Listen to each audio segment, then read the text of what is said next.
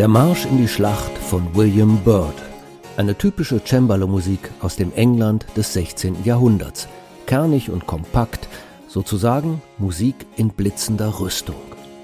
Seit etwa 200 Jahren gab es das Cembalo damals, aber die großartigste Musik für das Instrument wurde erst später geschrieben.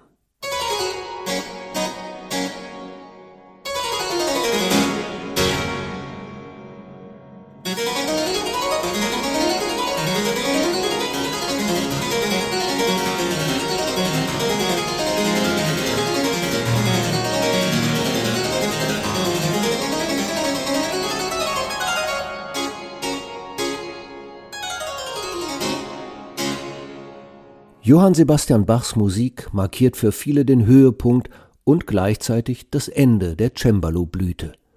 Danach konnte eigentlich nichts mehr kommen. Oder doch?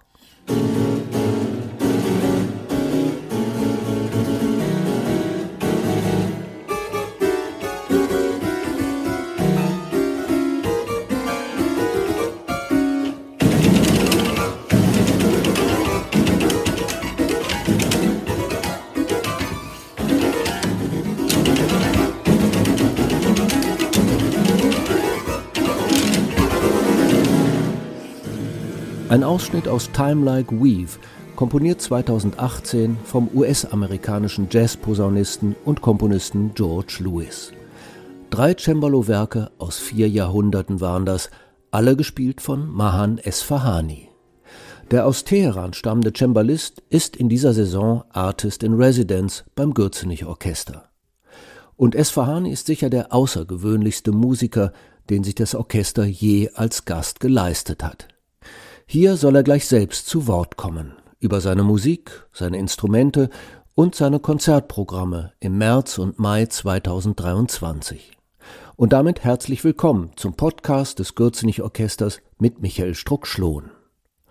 Mahan Esfahani wurde 1984, fünf Jahre nach der Islamischen Revolution, im Iran geboren. Als Kind wanderte er zusammen mit seiner Familie in die USA aus studierte an der Stanford University in Kalifornien Musikwissenschaft und Geschichte und begann sein Cembalo-Studium. Als einer der letzten Meisterschüler der tschechischen Cembalistin Susanna Rudžičková zog er nach Prag, wo er heute hauptsächlich lebt. Für Esfahani ist das Cembalo kein altmodisches Klanggerät aus feudalen Zeiten, sondern ein Universalinstrument mit einem riesigen Repertoire, bis hin zu aktuellen Werken wie dem Konzert des Tschechen Miroslav Srnka, das er im letzten Herbst mit dem Gürzenich Orchester gespielt hat.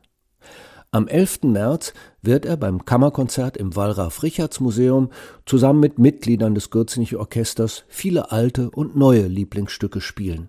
Im Mai stellt er in der Kölner Philharmonie das Cembalo-Konzert von Bohuslav Martinu aus dem Jahr 1935 vor. Musik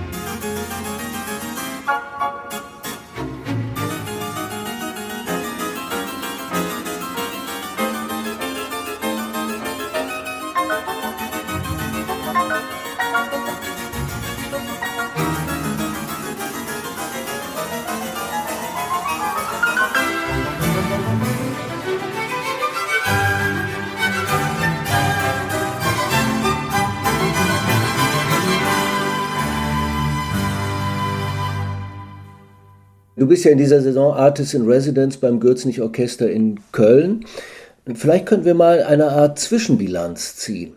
Wir haben natürlich gedacht, dass ja vielleicht man etwas moderner haben würde, aber auch beim mit Barockwerke dabei. Aber am Ende, wir haben mit Srinka begonnen. Jetzt habe ich dieses Programm, dieses Kammerprogramm, das hat Henry Cowell, es hat uh, Gary Carpenter, das ist ein neues Stück. Und dann haben wir im Mai mit Maestro Sanderling das Konzert von uh, Martinu. Ich habe nicht erwartet, dass ich so, so viele Raum haben würde.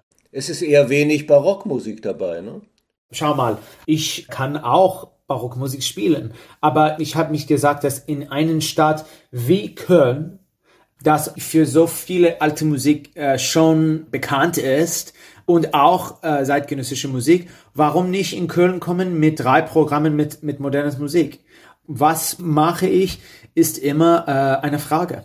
Ja, ich frage mit meinen Konzerten, ich frage mit meiner Aufnahme, ich frage mit meiner Konzerttätigkeit. Ich finde es interessant, dass große Kunst fragen würde. Und deswegen vielleicht ist diese Künstlerresidenz auch äh, im Prinzip, es ist eine Frage. Ja, was könnte das für eine Frage sein? Nehmen wir mal das Very Personal. Natürlich kommt das von, dass George Lewis und Gary Carpenter diese äh, Stücke für mich geschrieben haben und natürlich dieser Name von Very Personal kommt äh, davon, aber auch äh, diese Couperin, vielleicht es ist auch eine Frage, dass ich frage, können die modernen Instrumente auch etwas haben zu sagen von dieser Musik? Dass diese zwei Seiten von Musik, von alter Musik, von Aufführungspraxis oder moderner Musiker, dieses Diskurs ist ein bisschen fertig. Was hast du für ein Instrument? Was bringst du für eins mit? Wir haben das Cembalo, das in Sammlung Philharmonie gibt, das von der Kölner Cembalo-Bauer Burkhard Sander gebaut war. Es ist eine Kopie von einem Instrument von 18. Jahrhunderts, äh, aber ich sehe es das nicht wie ein altes Instrument.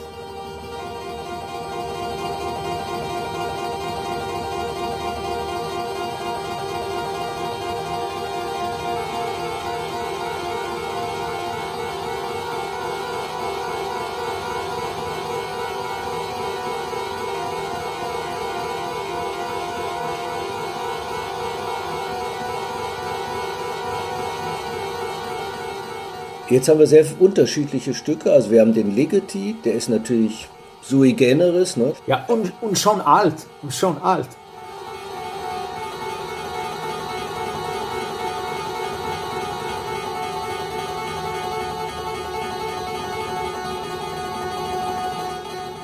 Ja, und dann haben wir Henry Cowell, ist ja eigentlich Neoklassizismus, oder wie würdest du das bezeichnen?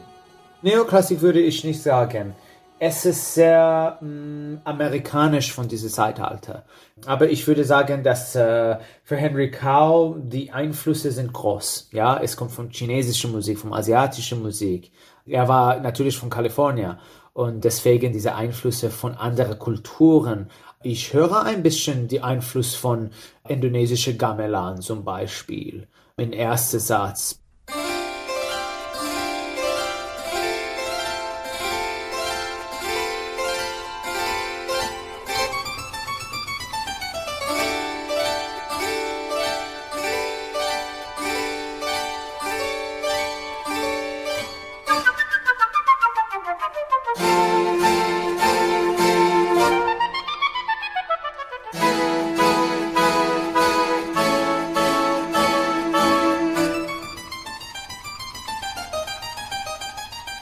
Was kann man über George Lewis sagen? George Lewis ist äh, Posaunist, glaube ich. Ja, er ist Posaunist und äh, natürlich Komponist. Ich würde sagen, dass er von der Fluxus Movement gekommen ist in Musik. Wie hast du ihn kennengelernt?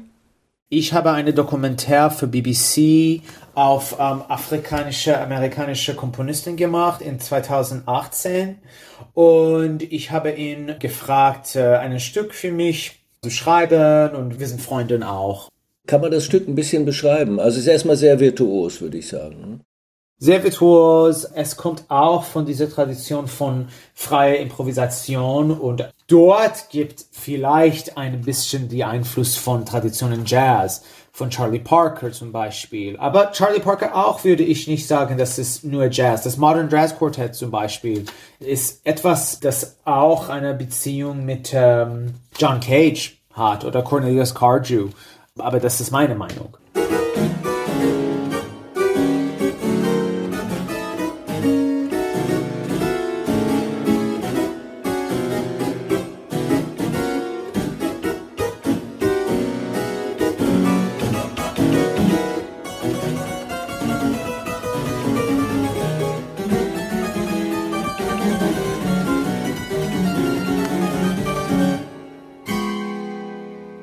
Was ist an dem Stück für Cembalo?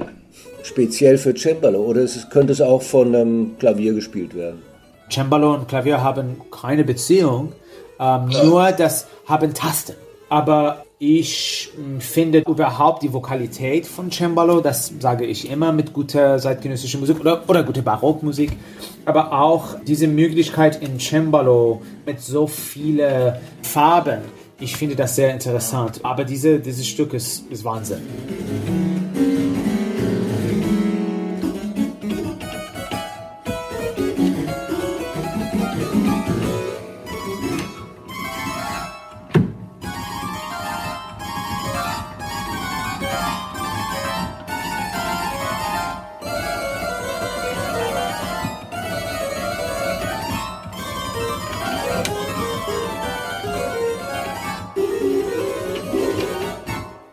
Kommen wir doch vielleicht zu Martino. Ja, und ich habe ein T-Shirt von Martino hier. Du hast eben schon gesagt, du beschäftigst dich ja ausgiebig mit Stücken aus dem 20. und 21. Jahrhundert. Äh, ich würde mal allgemein fragen, warum bist du damit immer noch eine Ausnahme? Ich finde es interessant, dass das Cembalo war immer im Zentrum von Diskurs von moderner Musik. Ich sage immer, dass für Landowska zum Beispiel, für Ralph Kirkpatrick, dass ihren Kollegen waren Stravinsky, waren Fauré, waren Martinu, waren Faya, waren Poulenc, waren Ravel. Ravel, der leider für Cembalo nicht geschrieben hat. Und ich sage immer, dass die Komponisten sind meine Leute. Ich finde, dass die Komponisten sind die interessantsten Leute und haben eine Perspektive auf die Musik, der weiter von meinen geht. Ein guter Komponist ist immer vor uns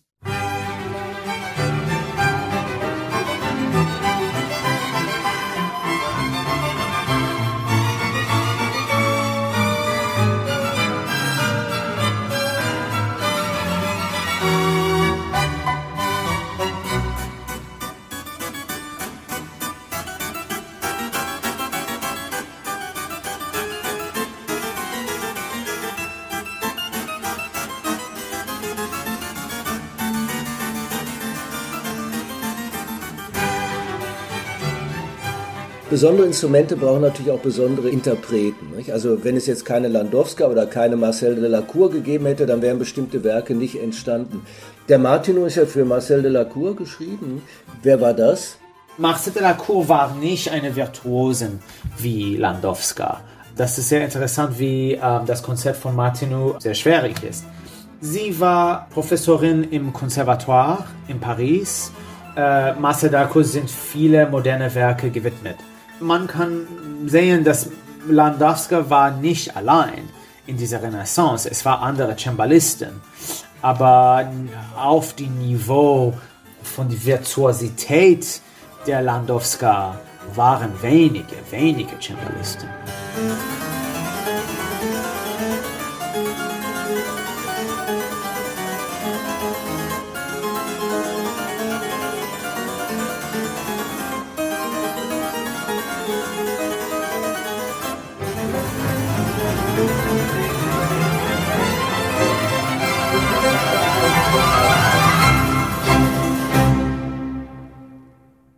Also wenn du Martino spielst, hast du vielleicht weniger Marcel de la Cour im Hinterkopf, sondern Susanna Ruzickova, oder? Ruzickova persönlich hatte keine Beziehung mit dem Martino, aber das Konzert von Martino ist wirklich von, von Ruzickova bekannt, nicht von Marcel de la Cour. Und auch der Kurt Sanderling, der hat das Aufnahme von dieses Konzert mit Ruzickova gemacht. Und ich finde das interessant, dass ich werde dieses Konzert jetzt mit seinem Sohn spielen. Ja, es, es wird cool. Ich meine, wenn du das heute spielst und dich in die 30er Jahre, das ist ja von 35 zurückversetzt, was würdest du sagen? Nochmal die Frage von eben, ist das Nostalgie oder ist das Moderne? Vielleicht kann man antworten diese Frage nur mit diesem Konzert, nicht in Wörter. Jeden Tag würde ich eine andere Antwort haben. Wirklich, wirklich. Aber wie habe ich gesagt, äh, der Prinzip von Concerto Grosso ist auch in seine anderen Werke. Und deswegen, you know, ist das nicht Nostalgie? Nein, ich, ich glaube das nicht, aber vielleicht morgen würde ich das nicht sagen. Ich weiß nicht.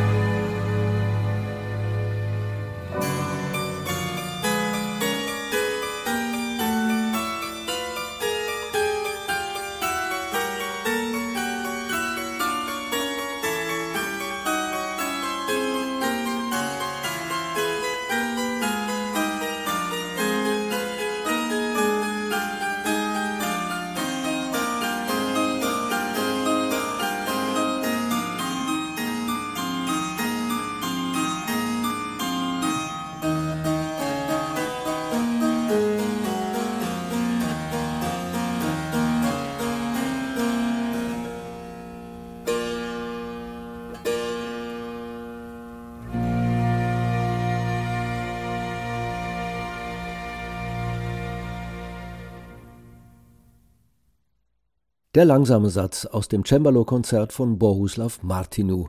Das Solo spielte Susanna Ruzickova, die Lehrerin von Mahan Esfahani. Und mit ihm habe ich mich heute im Podcast des Gürznich-Orchesters über die Rolle des Cembalos in der neuen Musik und über seine kommenden Konzerte als Artist in Residence des Orchesters unterhalten. Hier noch einmal die Termine. Im Kammerkonzert Very Personal spielt Esfahani zusammen mit Mitgliedern des Gürzenich-Orchesters Werke von Couperin, Ligeti, Cowell, Lewis und Carpenter. Am 11. März um 20 Uhr im Stiftersaal des Wallraf-Richards-Museums in Köln. Und Ende Mai steht dann in der Philharmonie das Cembalo-Konzert von Martinu auf dem Programm zusammen mit slawischen Tänzen von Dvorak und der vierten Sinfonie von Beethoven. Michael Sanderling leitet das Gürzenich-Orchester am 21., 22. und 23. Mai 2023. Ich bin Michael Struck-Schlohn und ich kann nur sagen, lassen Sie sich diesen außergewöhnlichen Künstler mit seinem außergewöhnlichen Instrument nicht entgehen.